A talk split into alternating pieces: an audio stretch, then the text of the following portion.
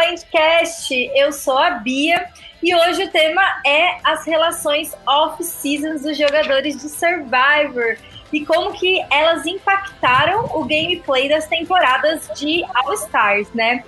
Então a gente se inspirou naquela postagem que o Matheus Hudson fez na, no TPM, falando sobre as pré-mades no mundo dos jogos, né? E também o fato que agora em Winners at War é, foi tão forte a questão da pré-made que eles tiveram que colocar na edição.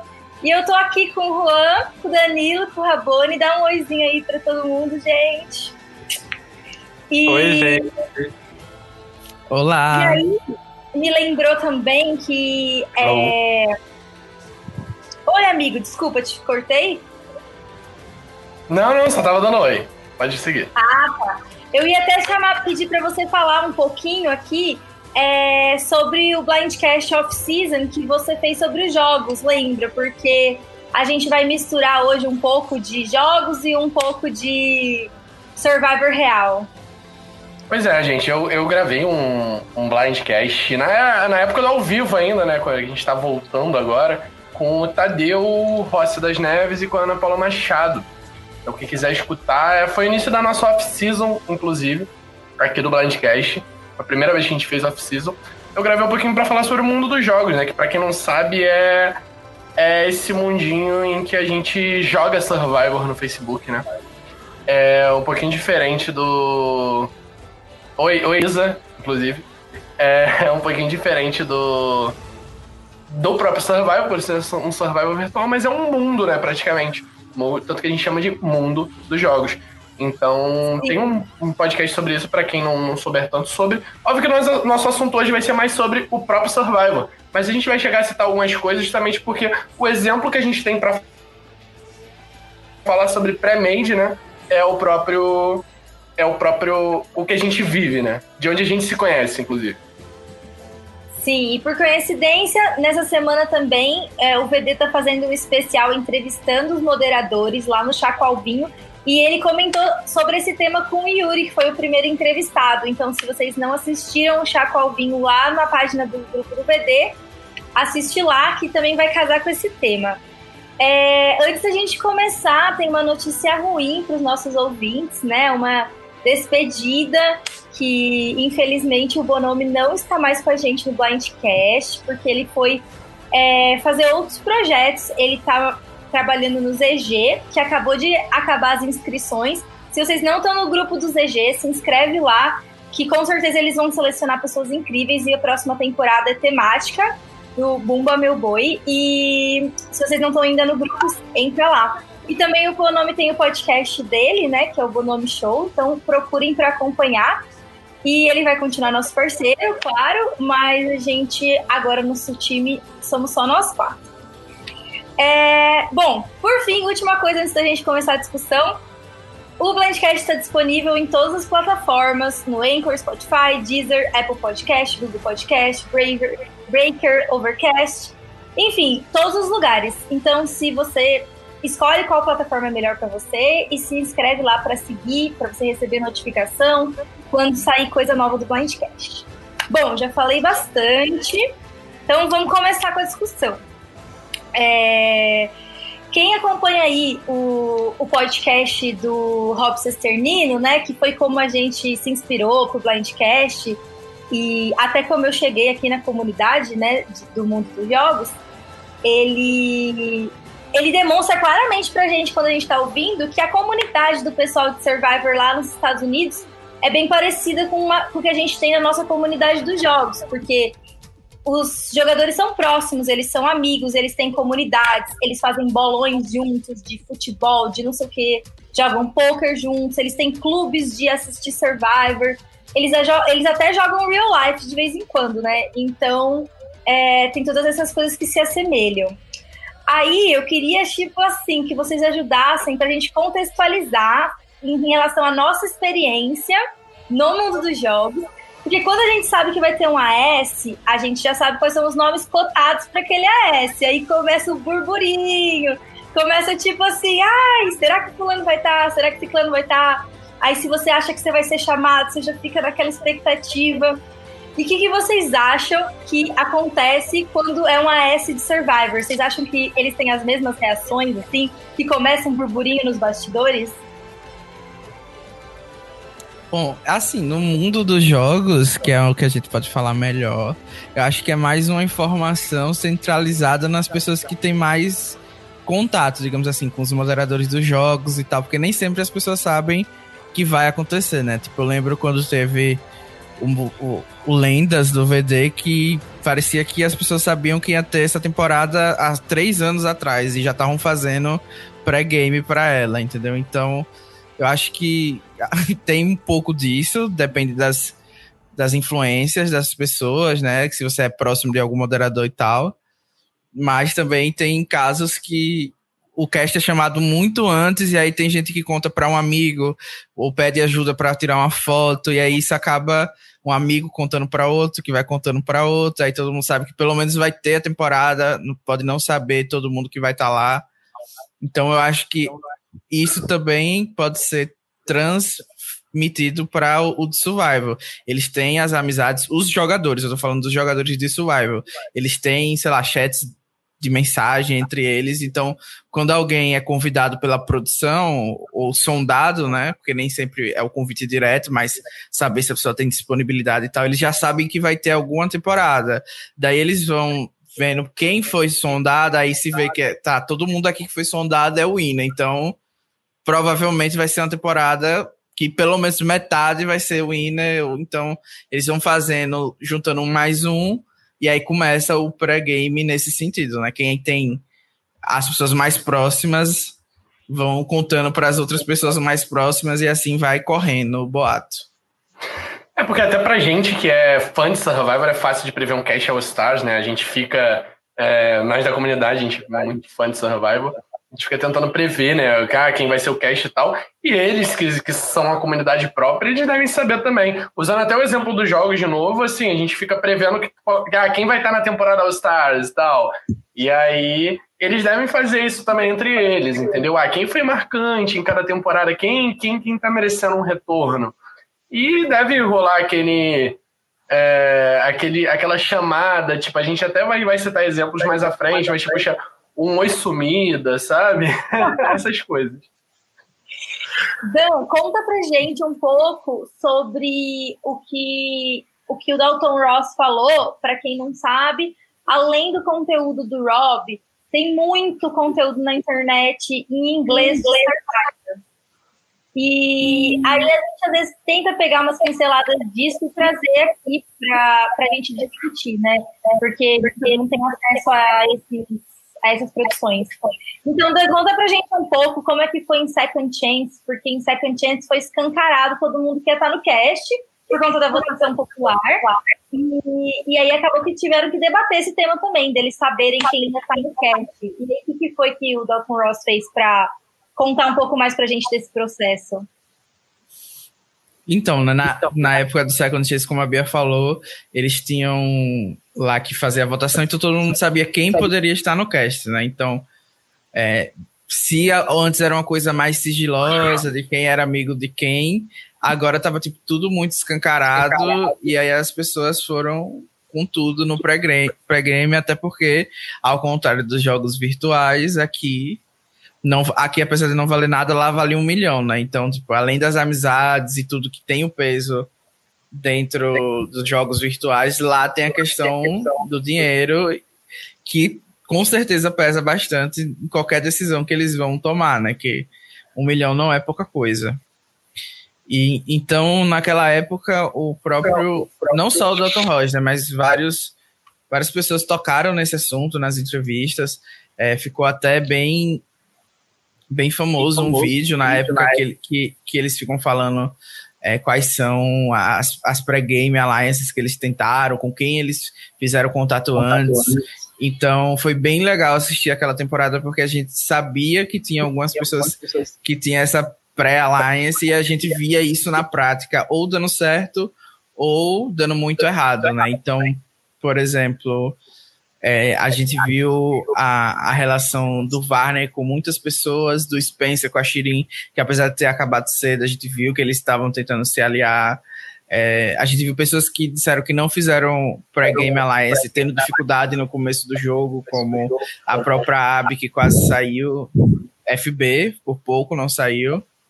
Então, foi uma temporada interessante para abrir os olhos da comunidade mais casual, porque isso existe desde as primeiras temporadas All Stars, desde que Survivor é Survivor. Sim. E eu acho que tá dando um eco em alguém, eu não, não, sei se vocês estão escutando também. Ah, eu vou tentar mutar, porque vai que sou eu, não é? Quando eu não estiver falando da próxima vez eu muto, gente.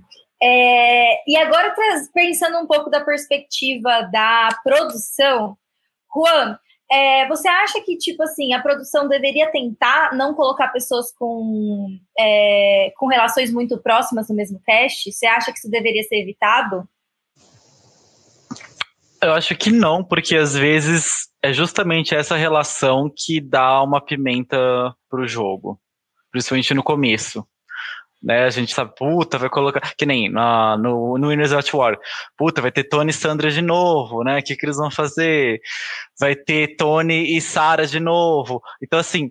É, Rob Amber. Sim, é, então sempre tem essas pré-relações. No começo é o que mais atrai. Então, é uma coisa que atrai o público é, principalmente se é um público que não é tão fiel, às vezes eles vão assistir só para ver, nossa, como é que eles vão assistir de novo tal. Então eu acho que é importante, assim, eu acho que o que é mais importante é eles é, se protegerem contratualmente, que aí esse tipo de detalhe eu não sei se algum de vocês sabe, eu não sei, mas o ideal seria isso, né? Eles colocarem cláusulas de contrato para evitar contato entre eles. Enfim, se alguém dedurar que tentou contato, a pessoa toma uma multa, sei lá, alguma coisa assim. Mas eu não, tenho, não sei se funciona assim, mas eu acho que deveria ser o certo, né, para evitar. Eu nem sei se funciona assim, mas inclusive era uma das perguntas que eu tinha aqui para vocês. Se vocês acham que a produção devia colocar uma punição se alguém for pego fazendo pré-aliança. É, eu acho que, assim, é, é porque. Eu, eu, eu, que eu vou falar num âmbito totalmente diferente de moderador de, de, de jogo online, sabe? De, de Survivor online. É totalmente diferente você ser uma produção de Survivor. Mas, assim, é, é porque é uma parada muito subjetiva. Uma coisa muito, muito subjetiva para você punir dessa maneira, sabe? É, porque se você coloca uma punição para esse tipo de erro, qualquer coisa vai poder entrar naquela cláusula, sabe? É, às vezes uma coisa que, que é normal vai entrar naquela cláusula ou é, você vai deixar de punir uma coisa porque ela foi boba demais e vai vir uma coisa mais pesada e você não vai poder punir porque você não puniu aquela anterior. Então eu acho que é uma parada muito muito subjetiva, como eu mesmo disse no início, que para você punir. É, falando aí um pouco da, do que o Juan falou, eu, eu, eu já não sou muito fã de, da, das pré-alianças, eu acho que atrapalha o jogo, principalmente quando você chega no nível Rob Amber, que para mim é absurdo. Sabe, Robin Amber All Stars até vai, mas tipo, Robin Amber em Winners at War é aquilo, ou prejudica muitos dois, ou, ou beneficia muitos dois. Era um, um ou outro. Eu acho que é algo que, que já passa dos limites, porque é um casal, nossa, as pessoas se amam.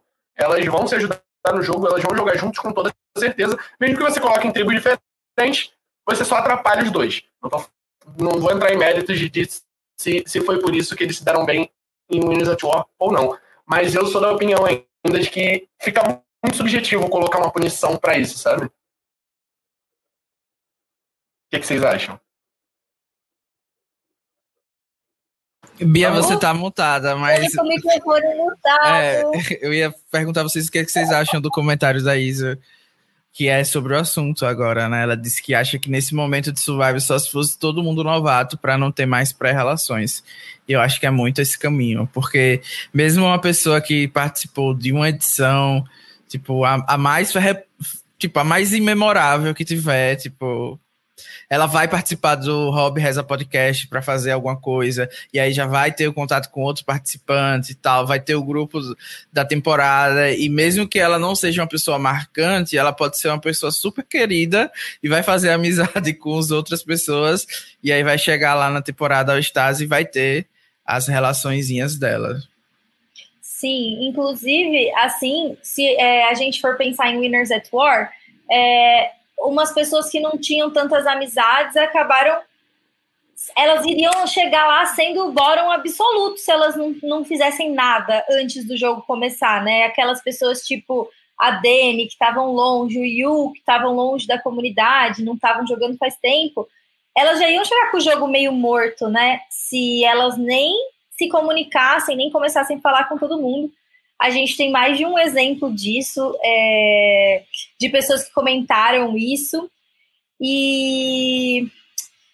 Peraí, gente, peraí que eu me perdi no raciocínio que eu fui mexendo a pauta para cima e para baixo, e aí eu perdi o que eu queria falar. Eu concluí esse raciocínio. Eu vou passar para a próxima pergunta.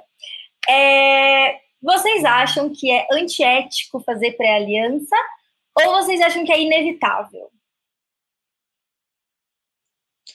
Eu acho que é antiético. Você, você assim, fazer uma pré-aliança, porque assim, a pré-relação existe, né? Não tem jeito. Agora, você já pré-montar uma estratégia com alguém antes do jogo começar é antiético, porque você tá jogando fora do jogo. É a mesma coisa que você começar um jogo de futebol é, já com um gol para alguém.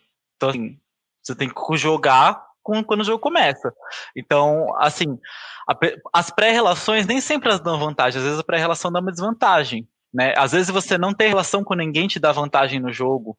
Depende muito da situação, porque é, é tudo um contexto. Você, porque, por exemplo, eu que no exemplo que eu tive no Lendas, eu entrei no Lendas com muita gente tendo contato e eu não tinha, porque eu não era uma pessoa é, que era óbvio que ia pro Lendas, como boa parte do cash era, porque eu não era winner e não era nem sprint no VD. E então eu não tinha esses pré-contatos com ninguém. E me prejudicou muito no começo, mas se eu tivesse durado uma rodada a mais, mais. A segunda, durado um CT a mais, ia ter sido hiper benéfico para mim, eu ia estar numa posição super boa. Então é tudo questão uhum. de momento. Em certos momentos te prejudica, em certos momentos não. Então por isso que eu acho que não é uma coisa tão negativa. É, desde que não. Só que assim, a, a, a a pré-relação, né? Eu não acho uma coisa tão negativa. Agora, a pré-aliança, de tipo assim, você já chegar com uma estratégia formada, tipo, ah, vamos fazer isso, isso, aquilo, eu acho muito prejudicial, porque é muito desvantagem. Às vezes você pode com, é, combinar um, um comportamento desde o início com alguém. E isso não tem como os jogadores preverem. Então é muito, é muito, muita desvantagem, é muito antiético. Eu estou totalmente contra. Uma pré-estratégia.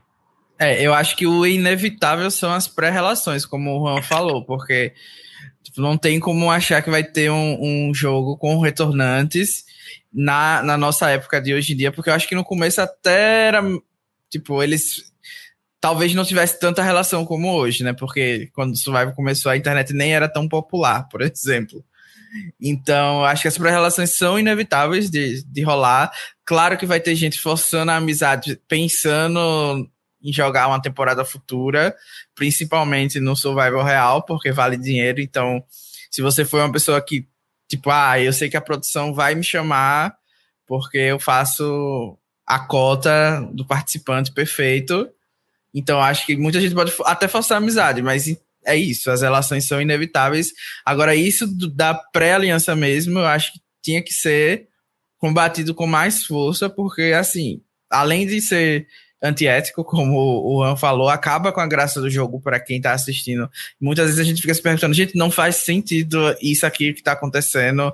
Essa outra pessoa que está fazendo tudo, só falta mamar outra pessoa para fazer aliança e não vai para frente, não vai de jeito nenhum. Por quê? Porque tá na pré-aliança. Eu acho que um caso mais recente que explica isso é o fato da Michelle e a Parvati acabarem numa tribo é, que que elas teoricamente estariam na minoria e a Michelle sobreviveu. Claro que tem os méritos dela, eu como Michelle fan já defendi, mas eu não posso negar que também teve o peso da Premade, né? Sim, essa Premade. É, ficou, e faltou a explicação não, da produção.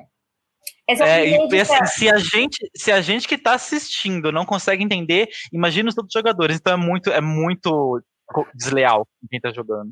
Sim, e isso acabou prejudicando a Michelle. Desculpa eu falar de novo, mas é, no FTC em si, a, a Parvati acabou ficando é, descontente com isso, né? Porque ela, ela achou que tava, tipo assim, best friends com a Michelle e, na verdade, era uma pré-aliança, ela nunca teve chance de sobreviver naquela tribo e foi toda uma fingição. e a, dá pra entender o impacto, né? Tipo, ela perdeu um voto, talvez, na final por causa disso.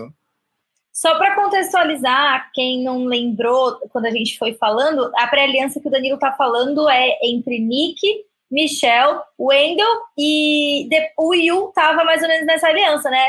E, mas ele, pelo jeito, tinha um laço menos forte nessa pré-aliança do que é, a Michelle com o Wendell e o Nick, porque o Yu acabou saindo antes, depois da Parvati.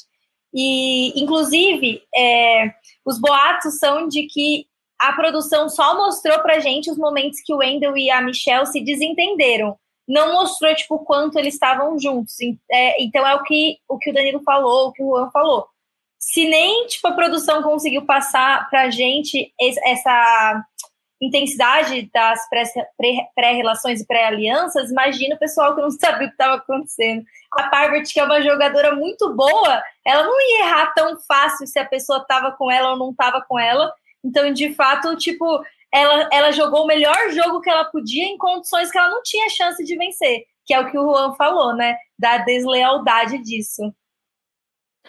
É, eu acho que quando a gente fala de pré-relações, né, que é o tema desse podcast, a gente pode dividir em três camadas, digamos assim, três, três tipos de pré-relações diferentes. A primeira, que é mais justa, é quando você tem uma pré-relação de, de uma temporada.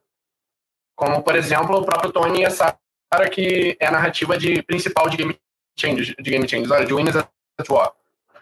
É, que, que eles se conheceram em Kagayan, óbvio que eles foram construindo toda uma relação pós-Kagayan, pós-Game Changers, que eles nem se encontraram. Mas é óbvio pra gente assistindo que eles são amigos. Mas aquela amizade surgiu em Kagayan. Então é justo. É justo você ver isso. A segunda é quando as pessoas, por, por serem é, ex-participantes de Survival, acabam se tornando próximas. É, você pega o próximo, a própria Michelle Wendell, que tiveram, que namoraram, se não me engano, ou pelo menos ficaram. É, até mesmo a, a, a, Francesca e a Andrea em Caramoan, que eram amigas porque assistiam Survival juntos, depois de participar de. E além que eram da mesma tribo também em Redemption Island. Então, é, mas aí já, já é uma relação que você cria mais fora do jogo.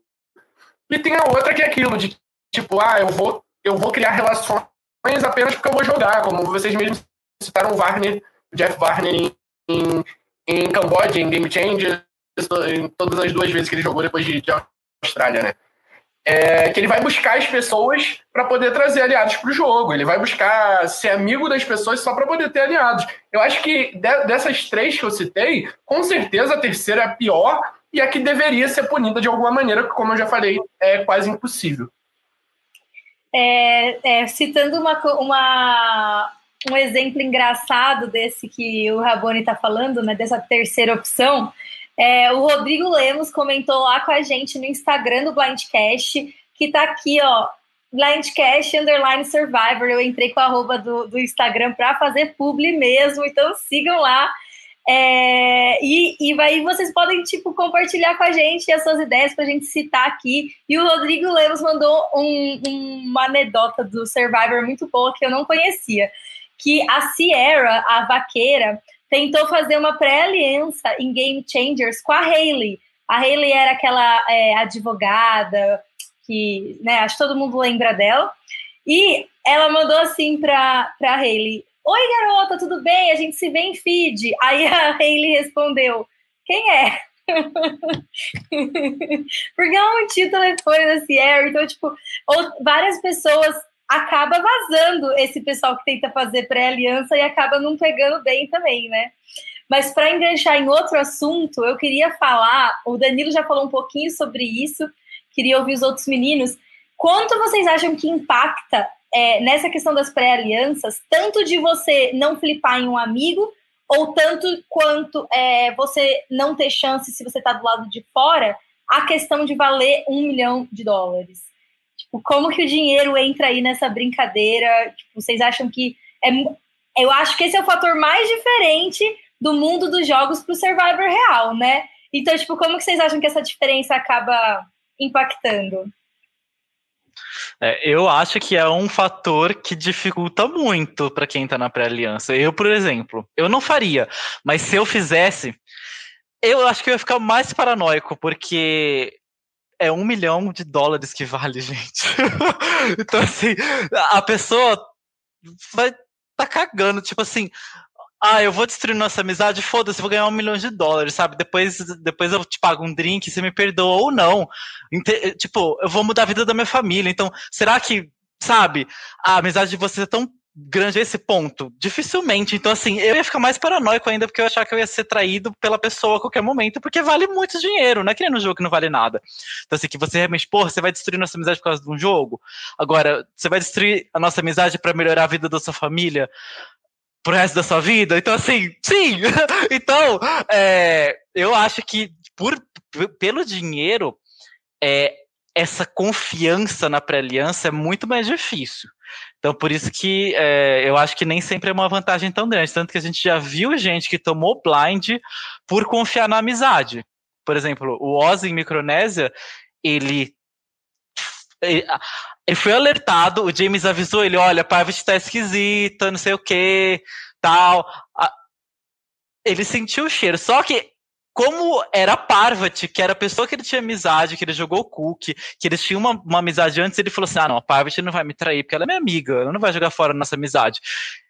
E ela traiu, e ela ganhou. Então, assim, e ele, e ele, e ele falou a frustração que ele teve com ela no, no discurso do júri, então ficou muito claro nisso, né? Que, tipo, ele contou com isso. E o Oz estava com o jogo, com o jogo, assim, muito na mão dele, e ele perdeu porque ele confiou nessa amizade. Então, eu acho que por ter o dinheiro muda muito. E eu não confiaria. Eu acho que é um fator que daria muita paranoia na, em todo mundo. E hoje em dia, a Parvati tem um milhãozinho dela na conta e a amizade voltou, né? Lendária. E o Ozzy não tem nenhum milhão, né?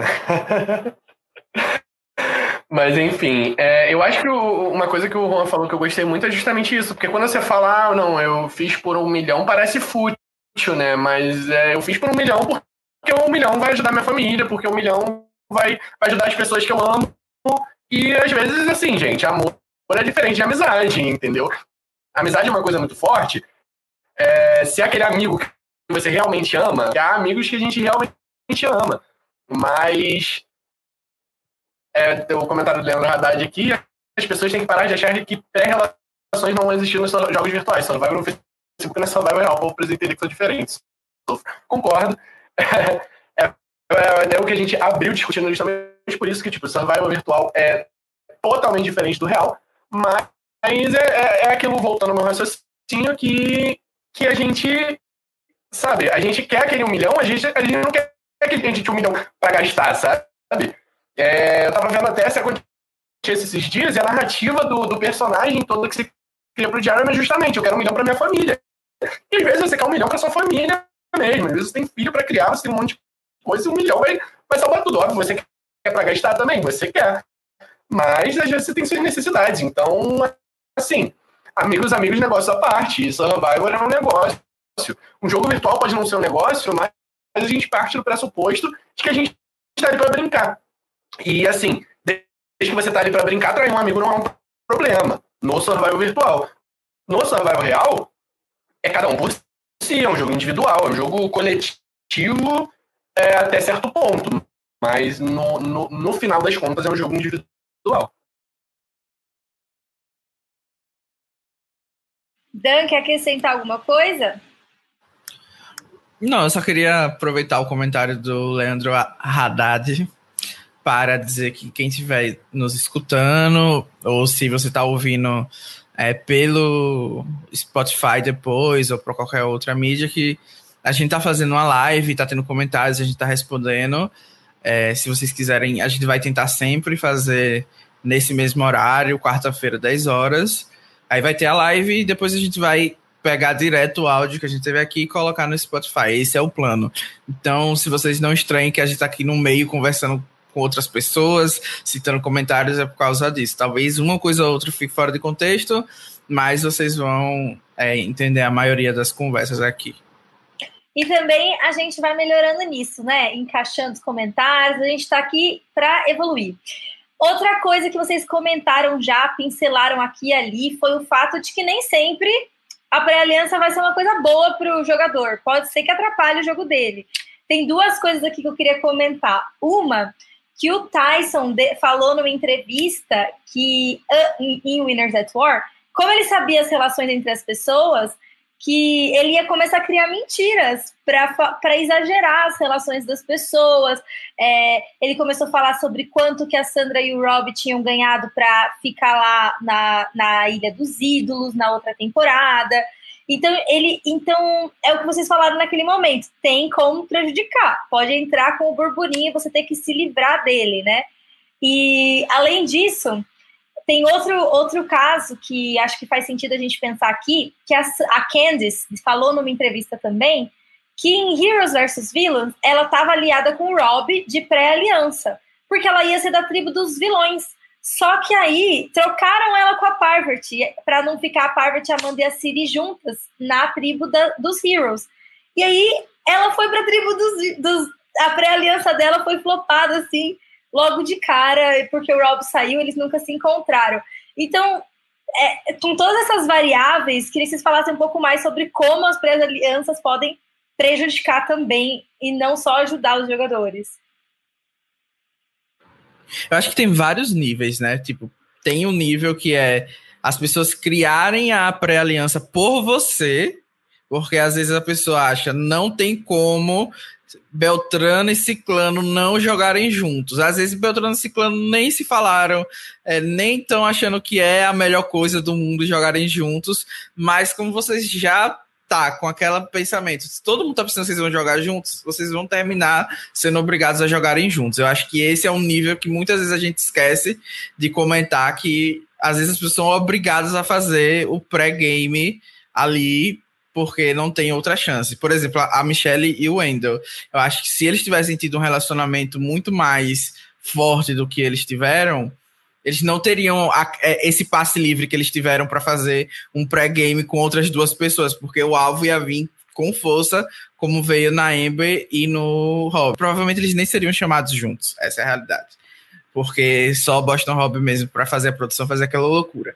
Mas fora esse nível de prejudicar, quanto mais óbvio for, eu acho que fica pior para as pessoas poderem utilizar é, essas relações, porque tá todo mundo atento, sabe? Tipo, ah, eu sei que é, X e Y são amigos e eles provavelmente vão tentar jogar juntos. Agora tem o que você falou, né? Às vezes as pessoas são separadas em tribos diferentes, então a partir do momento que as coisas não ficam tão óbvias, então, por exemplo, no caso da Kent, não foi para frente porque o Boston Rob também foi eliminado antes deles se juntarem. Mas se eles tivessem chegado na merge, talvez tivesse sido a pré-aliança para dar certo, porque eles iam poder juntar um pouquinho do que fizeram no, na tribo dos vilões, juntar um pouquinho do que fizeram na tribo dos heróis e tentar outra coisa que não fosse o Pagong, como aconteceu. Então, eu, eu acho que é assim: quanto mais óbvio for, mais prejudicial é para você, a menos que você seja um excelente jogador e consiga fazer todo mundo deixar seu, sua pré-aliança, sua pré-relação com você. E quanto mais tipo, disfarçado a, for, melhor. O Tony e a Sarah, né? A, o Tony e a. Sarah, tipo, tem uma relação tão óbvia e, tipo, deixaram eles ir até o final longe. Exatamente. E, e eles ainda começaram na mesma tribo.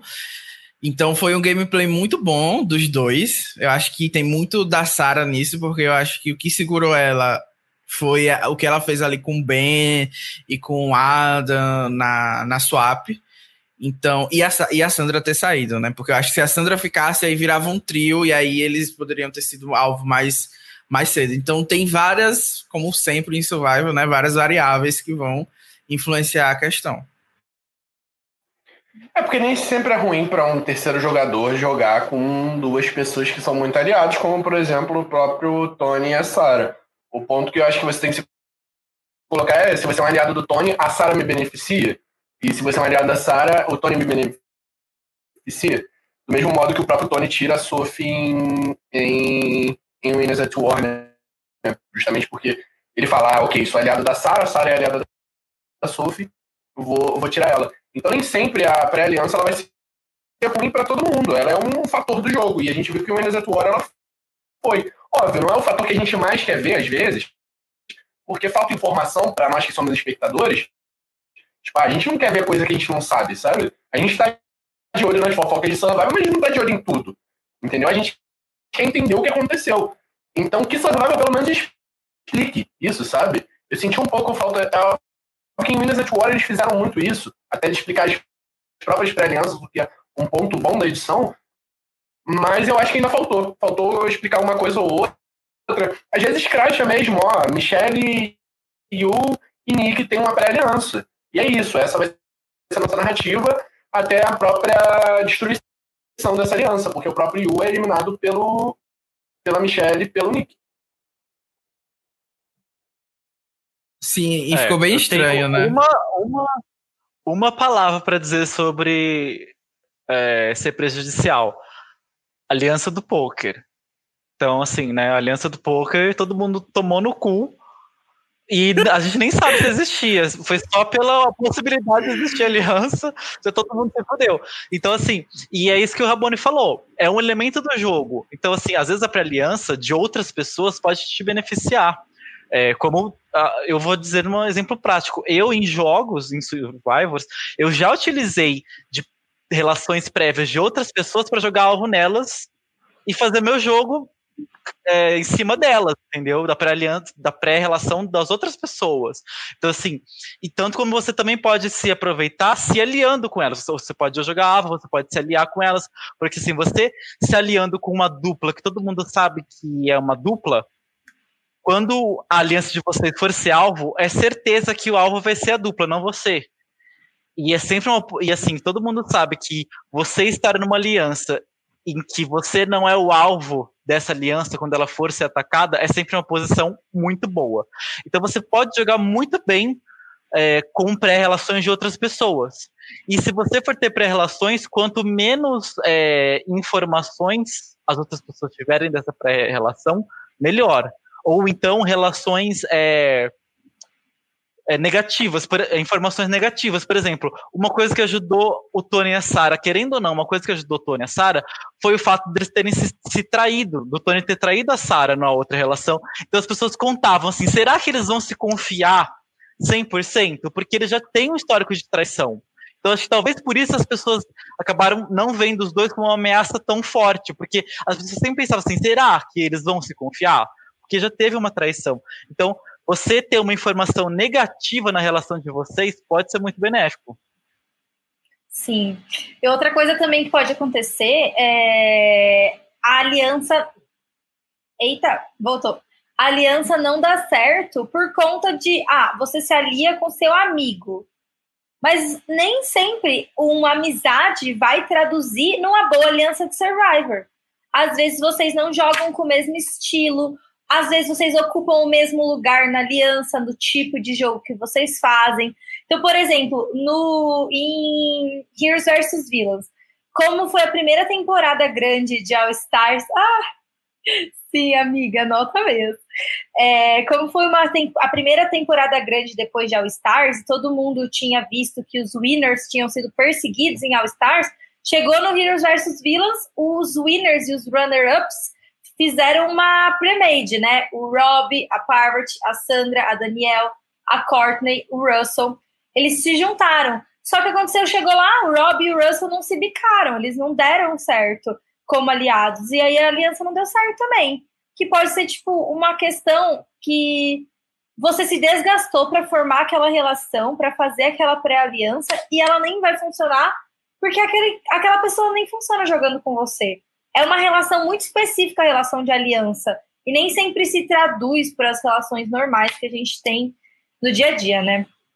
Bom, mais uma coisa. E aí você, e aí você se ferra, porque você construiu o alicerce da sua estratégia em cima daquilo e você não vai poder contar com aquilo no jogo, né? Então acabou sendo duplamente prejudicial.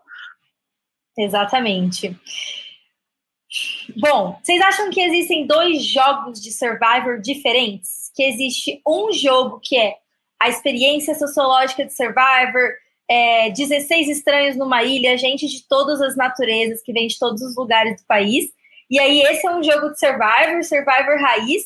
E o jogo Survivor All Stars é outro jogo, 100% diferente. Tipo assim, porque tudo que tá em jogo é, tem tantas camadas que já nem é Survivor de verdade. Vocês acham que é muito longe essa distância entre um jogo de novatos e um jogo All Stars? Olha, eu particularmente acredito que a base é a mesma, porque no jogo normal, digamos assim, de novatos que ninguém conhece ninguém, você tem que, para ser um, um, jogador bem sucedido entre milhões de outras coisas, conseguir ter uma boa leitura das relações dos jogadores. O que as pré-relações fazem é adicionar uma complexidade para que você consiga ler essas relações com eficácia. Então, eu acho que a base é a mesma, você continua tendo que fazer essas observações, porque você vai analisar se fulano e ciclano tá jogando junto ou não, e você pode, uma hora ou outra, se ver desprevenido porque tinha uma pré-relação que você não tinha como ter observado. Ok, vai ficar mais difícil, mas você também já tem mais experiência jogando survival para compensar essa dificuldade de jogar com as pré-relações. Então, não acho que seja muito diferente. Eu acho que é um pouco mais complexo, mas eles também estão muito mais preparados do que a primeira vez que eles jogaram, né? A gente tá falando de season de retornantes, de que jogaram uma, duas, três vezes. Então, eles, ou eles já sabem como, como é, ou eles conhecem também as pessoas, as relações. Então, é, as leituras são mais difíceis, mas eu, eu não acho que seja tão mais difícil, né? Eu acho que pode parecer quando, quando a gente joga um All Stars no, no Survival Virtual, que a gente tem uma noção de, de quem pode jogar com quem. Muitas vezes coisas são inventadas, tiradas da cabeça, mas é a mesma prática. A gente faz leituras, às vezes está errado, está certo, a gente usa as leituras erradas ou certas para jogar alvo nas pessoas. E acaba que é, são as narrativas que são criadas e as pessoas têm que se adaptar ao que foi criado.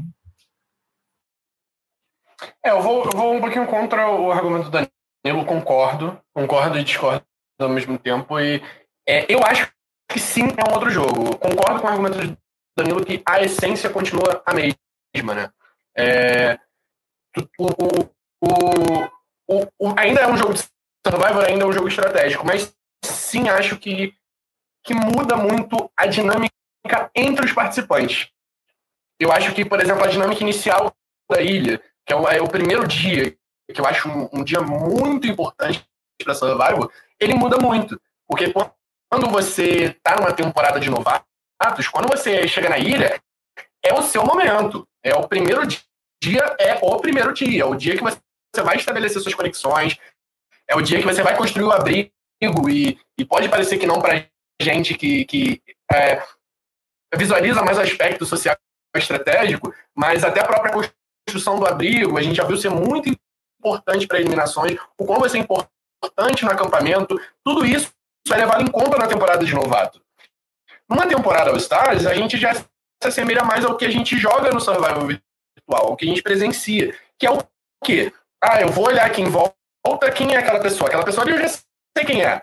Por mais que eu não a conheça, eu nunca tenha falado com ela, eu já tenho uma, um, um preconceito conceito daquela pessoa. Já, já, eu já sei mais ou menos como que ela joga, eu já sei mais ou menos como que ela se porta. Ah, óbvio que não, tem um outro que entra que, que não sabe de nada, que retorna por retornar. Mas a maioria vai, vai analisar aquelas pessoas como se fosse um personagem Survivor. Uma coisa que a gente fala muito aqui no Blindcast é que personagens de Survivor são diferentes de pessoas de Survivor. E o que a gente vê na TV, o que a gente vê em, em 15 horas no máximo, que é o que a gente vê de uma temporada, não, não passa nada de 39 dias, sabe? Não passa quem é uma pessoa. Eu acho que, que tem o que o Danilo falou. Se você for ver a base de jogo igual, você, você tem que ler o jogo. Só que é, entra um fator muito importante na dinâmica do jogo, que é muito pesado, que é o histórico das pessoas. Então você viu aquela pessoa jogar, ainda mais no Survivor, que vale um milhão, então você viu ela, ela dar o máximo dela dentro do que ela podia. Então, assim, você sabe se ela é capaz de trair, se ela se ela é boa no júri, se ela é boa em prova, como que ela lida com aliança. Você sabe tudo que ela faz e você coloca. Então não é só, não é só o que a pessoa te passa. E você também tem que jogar com isso. As pessoas sabem o que você fez. Então você tem que jogar com isso. Se você foi sonso, é sua hora de talvez ser um filho da puta e pegar todo mundo de surpresa, porque vai todo mundo achar que você é sonso, que você vai ser um GOAT. Então, assim, você pode usar a seu favor é, ou não, né? Enfim, mas tem, o histórico tem, tá ali para ser usado no jogo. E tanto que você pode usar esse, esse, esse histórico para enganar os outros, né? Então, isso, isso torna o jogo totalmente diferente. Porque são elementos muito fortes que entram, que determinam muitas vezes se alguém chega na fusão ou não, que determina se alguém chega na final ou não. É, porque você sabe que aquela pessoa fala muito bem no FTC. Então você vai pensar, puta, eu quero enfrentar isso no FTC, por mais que meu jogo seja bom, meu jogo é melhor que o dela, mas, mas o FTC que ela fez no outro jogo foi tão foda que ela pode parecer que o jogo dela foi melhor que o meu. Então, assim, é, isso conta muito. Então, para mim, são jogos, assim, é, é uma mesma base, mas na prática são jogos bem diferentes e com resultados bem diferentes. Eu acho tipo assim, assim, tirando... tipo assim, se você pegar o mesmo cache, só para terminar, se você pegar o mesmo cache de retornantes e pegar eles, voltar no tempo, colocar o mesmo cache com eles nunca tendo jogado, o resultado vai ser totalmente diferente, eu acho. Sim, amigo. É, tanto a experiência do Survivor anterior te mudou como pessoa e como jogador, te coloca numa outra posição, tanto quanto saber o que os outros jogadores fizeram nas temporadas originais deles mudam a sua visão e trazem um pouquinho desse preconceito, que foi o que o Rabone falou. E, além do mais, a notoriedade das relações que vocês têm uns entre os outros, tipo, fazem com que as estratégias tenham que mudar. Então, aí soma todos esses fatores e, tipo, vira um bolo de, muita, de, de muitas coisas diferentes. Então, eu tô mais puxando para pensar no lado de que é diferente uma temporada All Stars de uma temporada não All Stars. Mesmo porque, apesar de a gente ter deixado assim bastante evidente o quanto o dinheiro impacta na, na questão das decisões das pessoas, a gente já viu milhares de vezes em Survivor pessoas tomarem decisões estúpidas contra si próprias. É, elas não agirem de acordo com o que é melhor para elas, né? É o, o que mais acontece se não tinha um vencedor, se todo mundo estivesse fazendo o que realmente era bom para si mesmo e empatar, todo mundo ia ganhar desde o começo. Então, o que, que a gente tem para dizer? O que, que vocês têm para dizer sobre essas relações de amizades muito fortes? Então, o Spencer e o Fishback, eles eram muito, muito amigos em Second Chance. É, a gente também pode falar do Jeremy e da, e da Natalie, que eles tinham um laço muito forte, é, tirando os casais, né? Por exemplo, a Parvati e o Ethan tinham uma relação muito forte também, que, que é, apesar de não ser um casal, que nem tinha outros no jogo, eles se conheciam há muito, muito tempo, né? Isso, isso tem um peso. Você sabe que, tipo, não sei, para mim, eu pensando assim no mundo dos jogos, aí vocês me ajudam a levar para o Survivor real você sabe os sonhos das pessoas, as ambições da pessoa. Tipo, ah, eu queria pelo menos ganhar essa medalha, eu queria ser sim sim, eu queria é, ter a chance de fazer um discurso no FTC, porque eu sempre fui barrado, eu sempre cheguei perto, nunca cheguei lá. E, querendo ou não, a gente acaba se comovendo às vezes com os nossos aliados. A gente também faz decisões às vezes ruins. E outras pessoas também fazem. Quanto que vocês acham que estando com alguém na ilha que é importante para você, você consegue não jogar com essa pessoa? Ou é um vínculo assim que vocês acham que não tem como quebrar? Ah, eu acho que vai ser realmente de pessoa para pessoa, né? Tem gente que joga, não, não consegue, mesmo querendo, não jogar como emocional, entendeu? Então, mesmo nos casos de survival virtual, né? Eu mesmo quando tentei jogar com o emocional, foi só ladeira abaixo. Então, a minha versão jogando sem o emocional foi muito superior, pisou demais. Então, assim, eu acho que eu, experimentei os dois lados da moeda e posso dizer que quando você joga com o emocional, você não pensa realmente. Você só vai fazendo loucura atrás de loucura e vamos pra frente. Então, por exemplo, eu acho que vão ter momentos que as, a, o que você sente ali vai ser inquebrável, porque por mais que daqui a um mês você saiba que você não vai falar com aquela pessoa nunca mais na sua vida, você, não sei, naquela hora vai seguir o que você tá sentindo e é isso, é o que você tinha que fazer. Então, eu acho que vai depender de pessoas para pessoas. E aí vai ter gente que vai fingir que é desse jeito, é igualzinho ao emocional da pessoa, e na hora vai lá e cortar sangue frio, entendeu? Então, depende, muita gente na primeira participação é vilão, na segunda ganha suíte. Às vezes a pessoa continua sendo vilão nas duas participações. Às vezes a pessoa é challenge beast numa temporada, na outra é horrível. Aí às vezes a pessoa é challenge beast na primeira temporada, na segunda é tenebrosa nas provas. Então, assim, tudo depende demais, né? É, são outros momentos, como teve gente que falou, passou três anos que eu joguei, eu sou outra pessoa, e é verdade. Às vezes tem gente que passou cinco anos e é a mesma pessoa, é consistente. Então, eu não consigo dizer com certeza o que é um ou outro, mas eu acho que na maioria das vezes a essência da pessoa tá lá, entendeu? É, o que eu acho. É, As pessoas é... mudam, né? Não... Pode falar. Pode falar. O que, eu, o que eu acho que é muito difícil, inclusive da gente e que é, que é uma diferença muito importante da gente ter experiência de jogo virtual para quem está lá, é que lá você fica muito mais imerso na sociedade do jogo ali né, da relação, porque você está vivendo com as pessoas, você está sobrevivendo com aquelas pessoas. 24 horas não é aqui que a gente pega o celular, fala, depois a gente sai e vai fazer as nossas coisas, continua a mesma coisa. Lá você sabe, lá, puta, aquela pessoa catou um peixe que matou minha fome naquele dia. Então, assim, as relações são muito mais intensas. Então, às vezes, é muito, às vezes pode ser, às vezes você pode chegar num ponto que você realmente não tem coragem de ser um filho da puta mesmo tendo dinheiro envolvido, sabe? Então é muito difícil a gente julgar nesse ponto. Será que você ali naquela situação conseguiria atrair aquela pessoa que estava ali, sabe, com você o tempo todo? Por mais você que trairia quem achou a sua dentadura? Fica é, a questão. Isso, essas coisas. Então assim, é, a gente não sabe o quanto que você está inserido naquele ambiente 24 horas, quanto isso afeta né, o seu jogo, quanto você consegue ser frio a esse ponto. E também, e também o peso do dinheiro é, varia de pessoas para pessoas, né?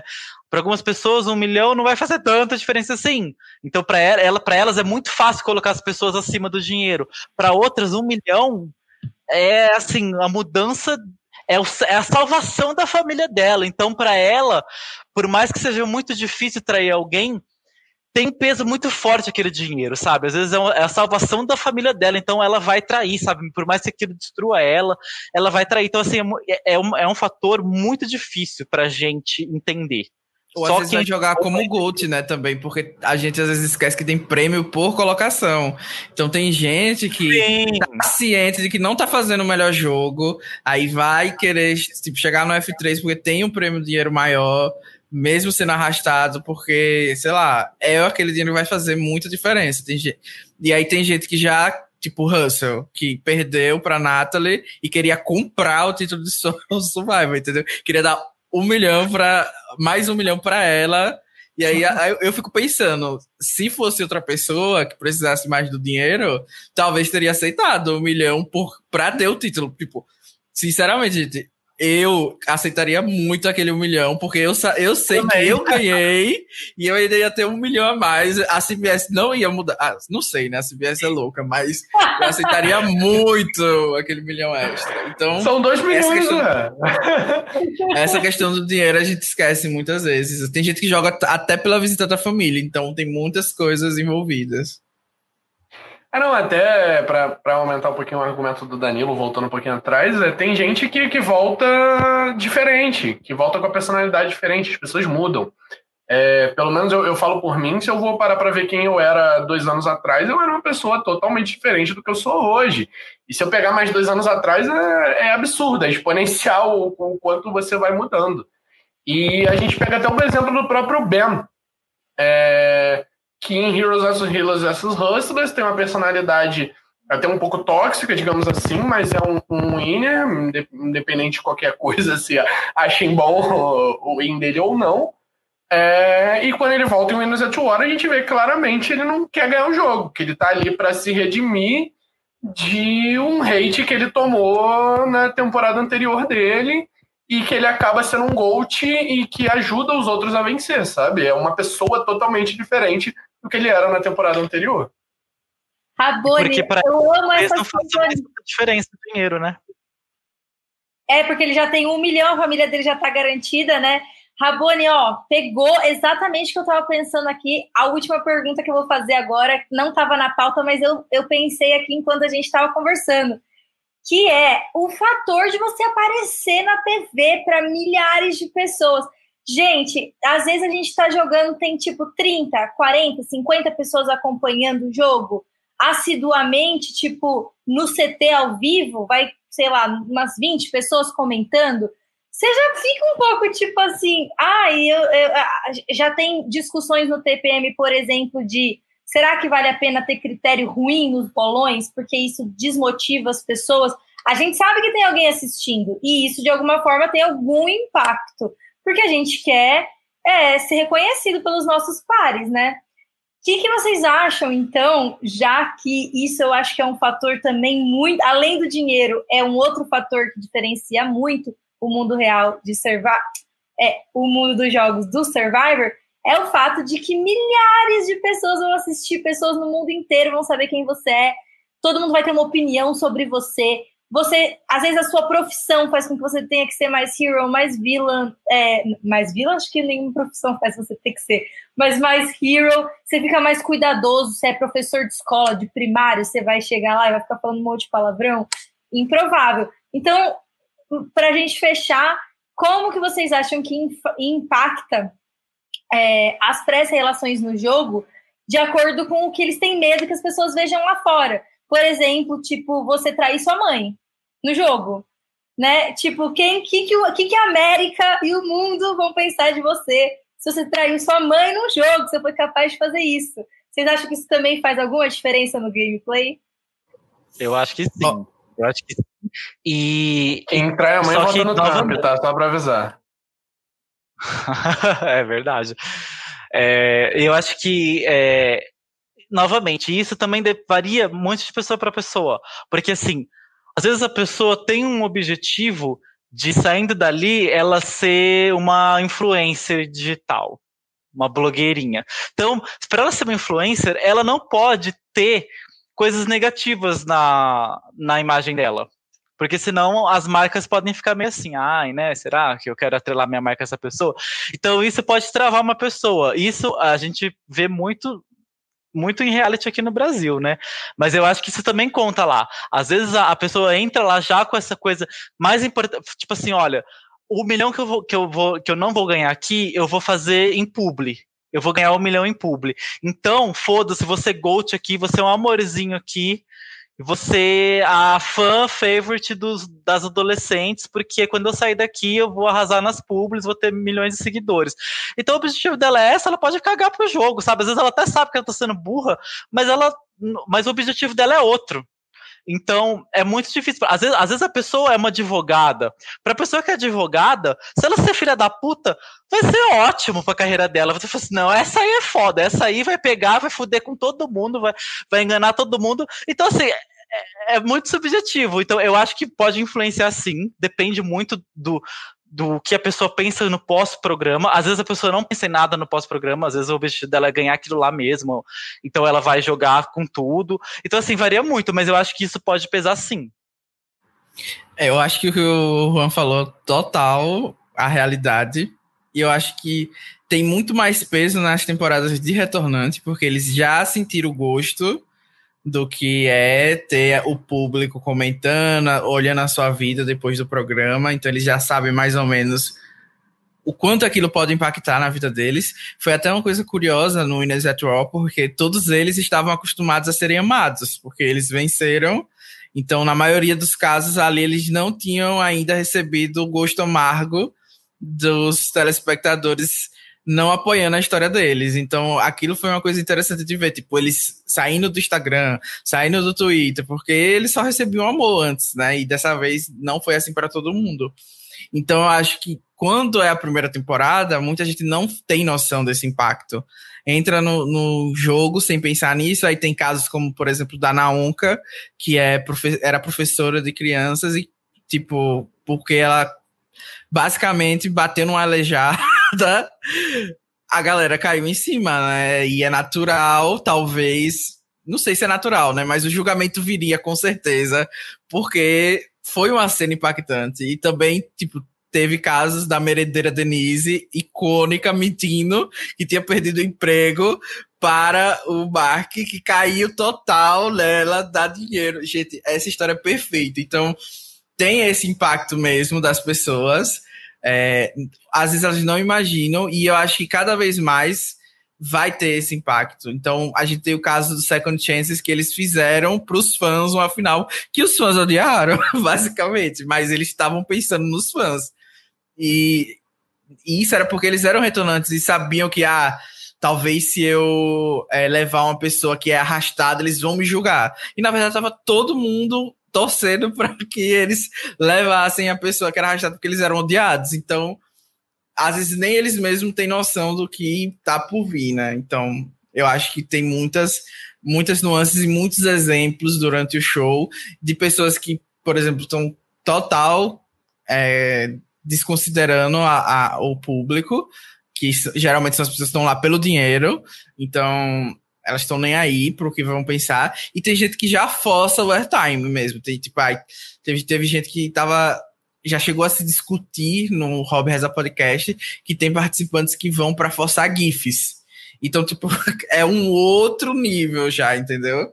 De discussão. Então, depois que a Elisa ficou famosa pelos GIFs, então vem tem sempre gente forçando no júri para ver se consegue tirar a coroa, mas ninguém ainda conseguiu fazer forçando o que aconteceu naturalmente. É, eu falo, eu falo para minha namorada isso que meu sonho de infância, né, como como bom fã de Survivor que antes era fã de BBB porque era o No Limite, né, que era o que eu tinha na época, né, porque eu não fazia ideia do que era Survivor até há uns seis anos atrás, mais ou menos.